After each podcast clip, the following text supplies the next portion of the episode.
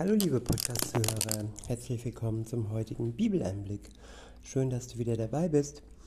Heute geht es weiter in der Reihe, was Gott dir versprochen hat. Es ist eine Zusammenfassung, eine Zusammentragung von David Wilkerson. Wilkerson. Er hat dies in seinem Buch zusammengetragen mit dem Titel Was Gott dir versprochen hat. Erschienen ist es in dem Asaf Verlag und dort sind wir jetzt angelangt bei dem Abschnitt L mit der Überschrift Neue Freiheit. Der erste Vers steht im Johannesevangelium im achten Kapitel. Es ist der Vers 36. Ich verwende die Übersetzung Luther.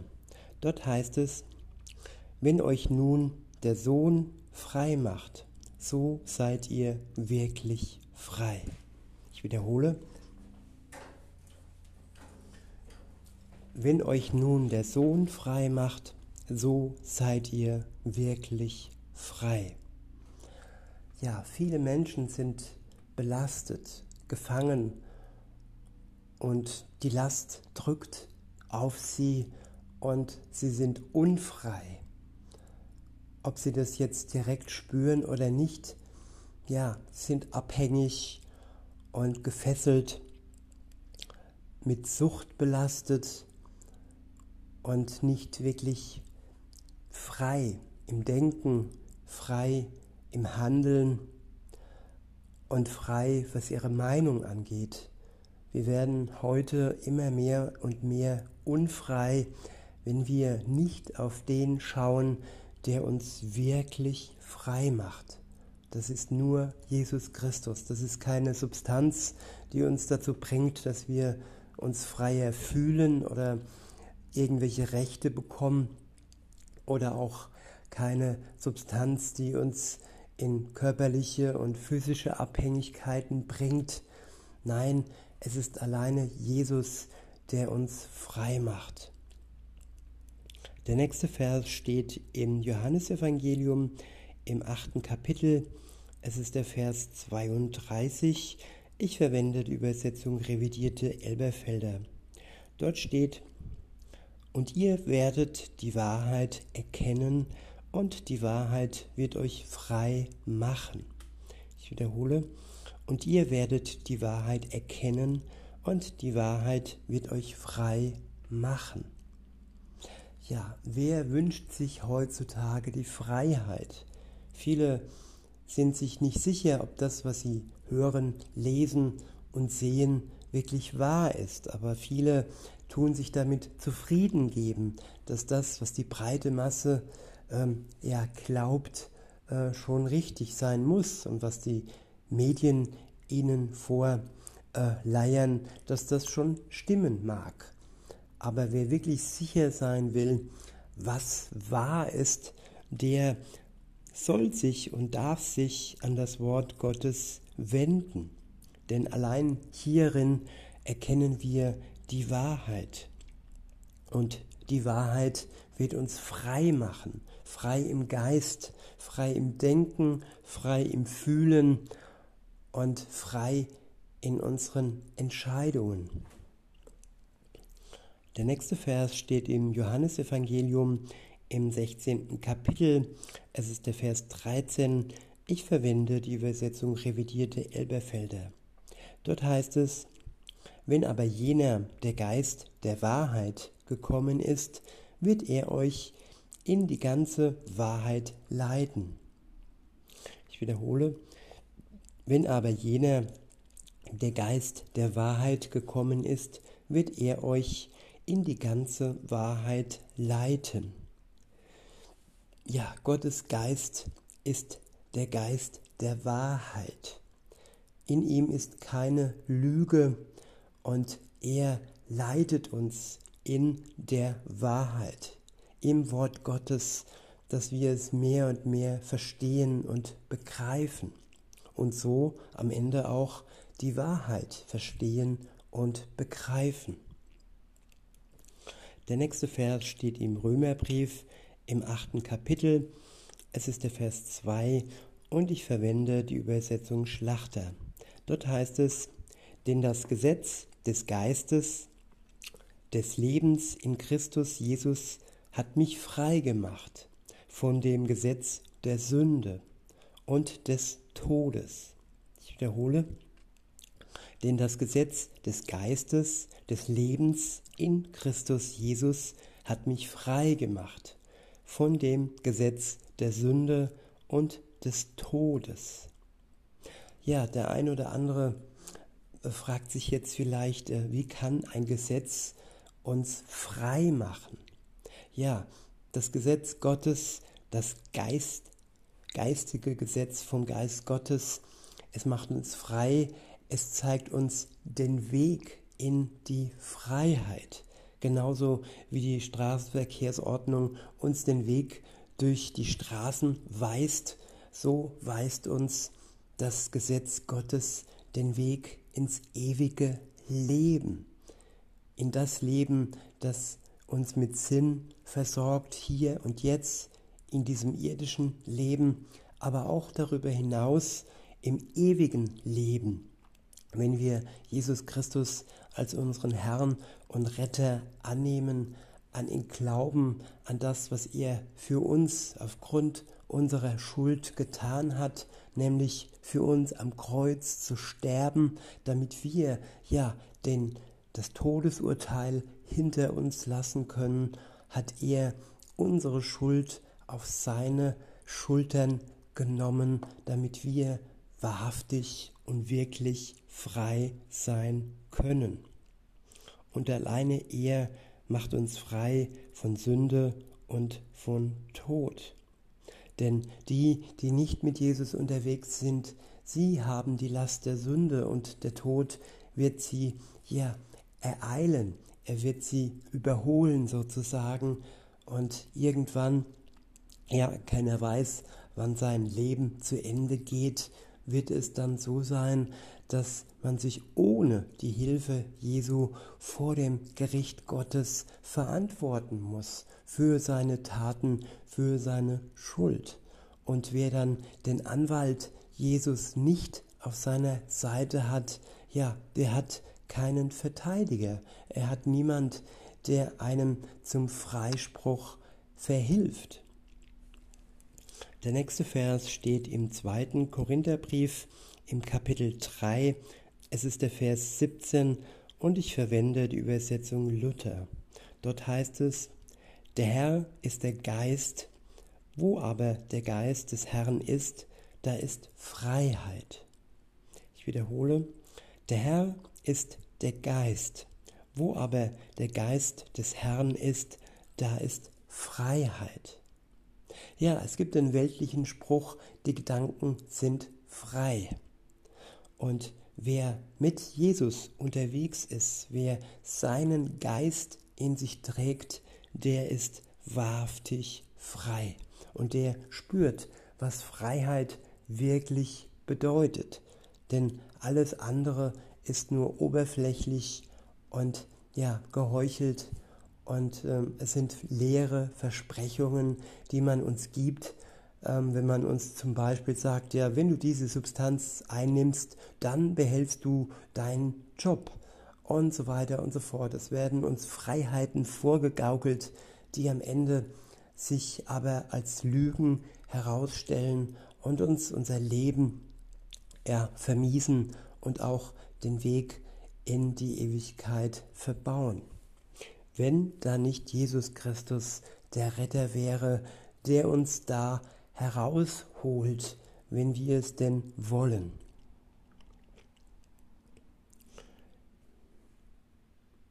Der nächste Vers steht im Buch Jesaja im neunten Kapitel.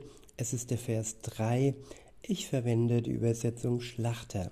Dort heißt es, denn du hast das Joch, das auf ihm lastet, den Stecken, der seinen Rücken geschlagen hat, und die Rute seines Treibers zerbrochen, wie am Tag Midians.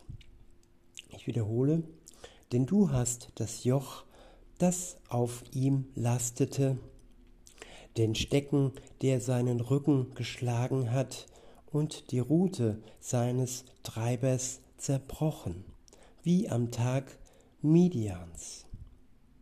Ja, Jesus Christus hat unsere Schuld getragen. Es war sein Joch, der auf seiner Schulter gelegen hat.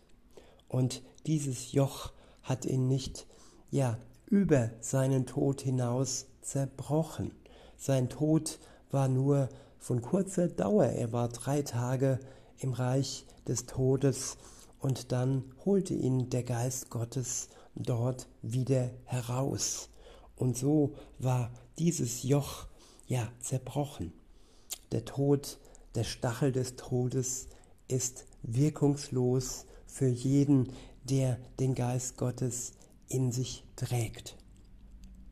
Ich wiederhole nochmal, ähm, denn du hast das Joch, das auf ihm lastete, den Stecken, der seinen Rücken geschlagen hat, und die Rute seines Treibers zerbrochen, wie am Tage Midians.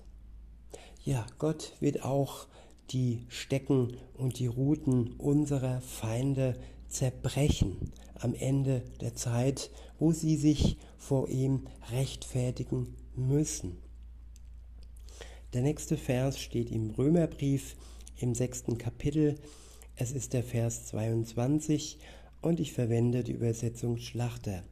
Dort heißt es, nun aber, da ihr von der Sünde frei und Gott dienstbar geworden seid, habt ihr als eure Frucht die Heilung, als Ende aber das ewige Leben.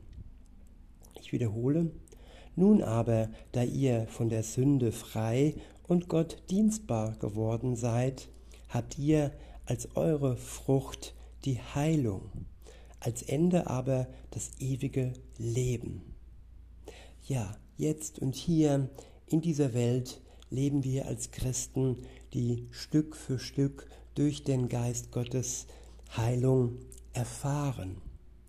Und das Ende, unser Ende, ist nicht ein Ende mit Schrecken, nein, es ist das ewige Leben, das uns am Ende unseres irdischen Daseins ja als Siegeskrone übergeben wird.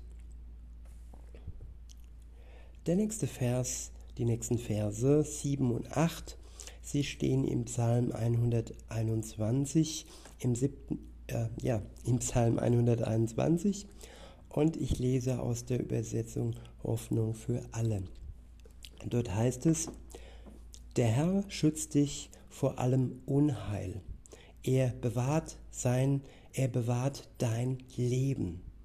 Er gibt auf dich Acht, wenn du aus dem Haus gehst und wenn du wieder heimkehrst. Jetzt und für immer steht er dir bei. Ich wiederhole, der Herr schützt dich vor allem Unheil. Er bewahrt dein Leben. Er gibt auf dich acht, wenn du aus dem Haus gehst und wenn du wieder heimkehrst. Jetzt und für immer steht er dir bei. Ja, auch das ist Freiheit, dass ein Christ ja weiß, dass Gott auf ihn acht gibt, dass er ihn schützt, solange wie seine Zeit in dieser Welt von Gott vorgesehen ist. In dieser Zeit, wo wir ja von Gott gebraucht werden als Christen, werden wir von ihm bewahrt. Unser Leben wird bewahrt, genauso wie Gott das Leben Hiobs bewahrt hat, auch wenn der Teufel es gerne hätte, er vor seiner Zeit zerstören zerstört hätte. Aber Gott hat ganz klar gesagt, nein, du kannst ihm alles nehmen, sein Reichtum, seine Gesundheit, aber eins darfst du ihm nicht nehmen, das ist sein Leben. Und so hat er schon Hiob bewahrt und so wird er auch uns bewahren, wenn wir ihm vertrauen. Wenn wir unterwegs sind und wenn wir wieder heimkehren. Heimkehren in unser Übergangszuhause hier, aber vor allem auch heimkehren, ja, in das himmlische Zuhause, das uns Jesus bereitet hat, als er ja von dieser Erde zurückgegangen ist zum Vater in das himmlische Reich. Dort hat er uns eine, ein neues Zuhause vorbereitet, das für uns bereitsteht, wenn dann die Zeit kommt und er uns dorthin, dorthin holt, abholt. Der nächste Vers, das ist der letzte für heute, er steht im Buch Jesaja im 61, 61. Kapitel. Es ist der Vers 1. Ich verwende die Übersetzung revidierte Elberfelder. Dort heißt es, er hat mich gesandt, den Elenden frohe Botschaft zu bringen, zu verbinden, die gebrochenen Herzens sind, Freilassung auszurufen den Gefangenen und Öffnung des Kerkers den Gebundenen. Ich wiederhole, er hat mich gesandt, den Elenden frohe Botschaft zu bringen, zu verbinden, die gebrochenen Herzens sind, Freilassung auszurufen den Gefangenen und Öffnung des Kerkers den Gebundenen. Ja, das ist uns versprochen, dass er uns, wenn wir elend sind, ja, die frohe Botschaft sendet. Eine Hoffnung, die wirklich gewiss ist für uns. Nicht nur, ja, vielleicht, nein, es ist eine lebendige Hoffnung, eine frohe Botschaft, die er uns bringt. Durch seinen Sohn Jesus Christus hat er es uns gebracht und in seinem Wort in der Bibel für alle Zeit festgeschrieben. Und er ist es auch, der verbinden möchte, die die gebrochenen Herzens sind. Ja, wer ist das nicht? Wem wurde nicht schon mehrfach und wieder und wieder das Herz gebrochen, weil die Menschen ja ein hartes Herz haben und sie oftmals ja nicht imstande sind, gut mit unserem Herzen umzugehen. Nur wenn sie mit Gott in Verbindung stehen, wenn sie den Geist der Wahrheit und der Liebe in sich tragen, haben sie gute Voraussetzungen, haben wir gute Voraussetzungen, um mit den Herzen der anderen gut umzugehen, sodass sie nicht brechen. Ja, und er hat uns auch die Freilassung zugerufen. Uns, die wir vielleicht gefangen sind, gefangen sind auf der Arbeit, gefangen sind in einer Beziehung, gefangen sind in einer Freundschaft und dass wir uns ja nicht frei fühlen und dass er uns aber die Freiheit zugesprochen hat.